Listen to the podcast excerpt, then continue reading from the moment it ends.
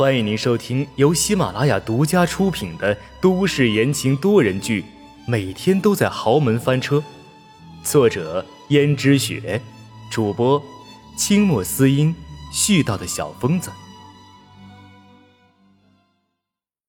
第一百二十七章，是我。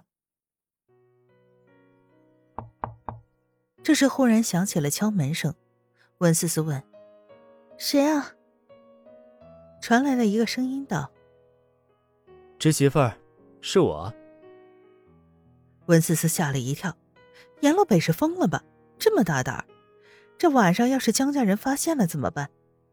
温思思小声说：“小叔，你有什么事情就在门外说好了，我现在有点不太方便。”阎洛北道：“侄媳妇儿，江家的下人我都已经支开了，你不用担心。”更何况，我们什么关系？还有什么不方便的？听着阎洛北暧昧的语气，温思思恨不得一巴掌把他扇过去。但是奈何双方实力悬殊，更何况现在阎洛北一直在门外，更是吸引目光，好吗？江家的下人已经被支走了，温思思只好起来将门打开。阎洛北果然走了进来，上下打量着温思思穿的卡通图案的睡衣，就道。吃媳妇儿，没有想到你还好这一口啊！小叔，你有什么事情吗？没什么事情，就是来看看你罢了。来看看我，能冒这么大的风险？你是疯了吗？我没疯，吃媳妇儿，我是你男人，你是我女人，我来看看我女人，有什么不对吗？不对，不对。更何况我也不是你的女人，我是你侄子。温思思话音未落，嘴就已经被堵住了，蜻蜓点水般的吻，顿时让温思思接下来的话都不想说下去了。温思思感到惊讶，阎洛北道：“吃媳妇儿，还有什么要说的吗？”当然还。阎洛北又在温思思的唇上一吻。温思思什么都说不出来了。阎罗北道：“侄媳妇儿，你还要说吗？”温思思猛地擦了擦自己的嘴巴，连忙疯狂的摇头。阎罗北却道：“如果侄媳妇儿你还要说的话，那就只有这么一吻了。”温思思顿时吓得脸色苍白。阎罗北又说：“侄媳妇儿，最近在江家混的如何？”对了，你在江家到底有什么目的？我在江家的目的，你猜呀？或者你可以把我当成一个贪慕虚荣的女人，我就是贪图江家的家产，就是贪图江家少奶奶的位置。颜洛北嗤之以鼻道：“江家的少奶奶，江家的少奶奶值几个钱呢？你当江家少奶奶所享受的荣华富贵？”这还不如做我夫人呢。做你的夫人可能吗？要知道我现在的身份，如果你真娶了我的话，那不得被唾沫星子淹死了？我从来不在意这些。可是我在意，你想娶我，我还不愿意呢。是吗？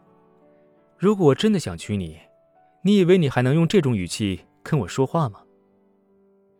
是是。小叔，你只手遮天，但是为什么你还要回江家呢？你看你的样子，好像对江家很痛恨。可是你还在江家待着，享受着江家的一切。就算你姓严又怎样？你待在江家，谁不知道你是江家的私生子？阎洛北盯着温思思的眼神有些可怕。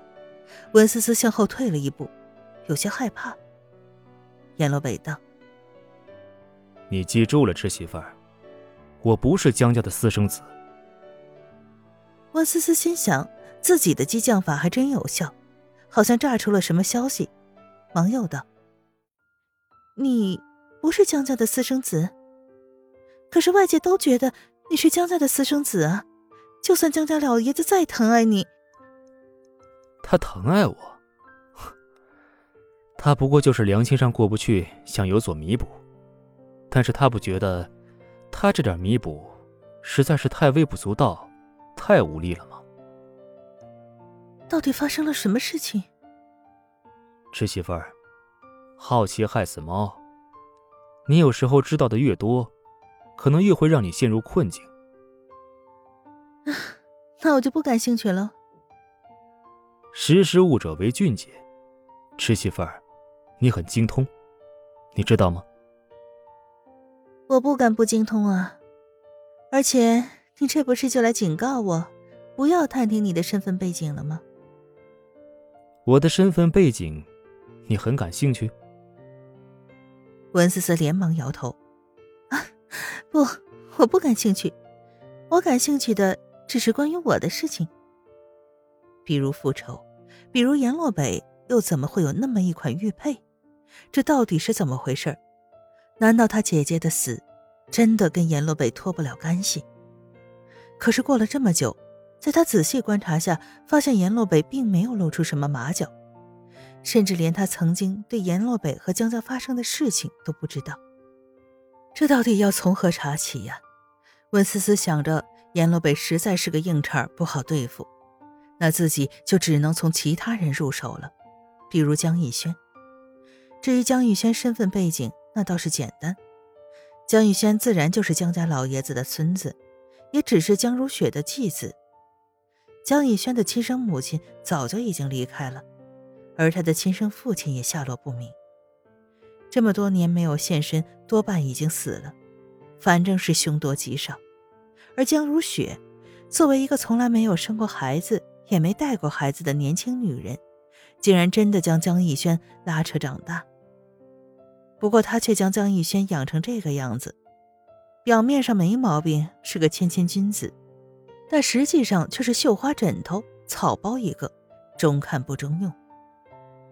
江家老爷子并没有责怪江如雪，因为都知道江如雪既带孩子又要照料公司，很是辛苦。江家老爷子这么多年来对江如雪一直都是赞许的，所以他对江如雪也没有太多的责怪。而江如雪也一直战战兢兢地对着这个家，毕竟她没带过孩子。能把江逸轩养成这样已经很不错了。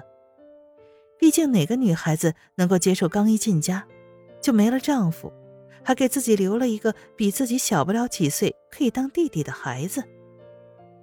也就只有江如雪，当年竟然忍下了这种情况。所以江家老爷子虽然对江家的人苛刻，但是对江如雪却格外的宽厚。江如雪心里知道，这么多年来。她一直在利用江家老爷子对自己的宽厚，做了不少的事情，包括把江家的财政权都揽在了自己身上。听众朋友们，本集播讲完毕，感谢您的收听。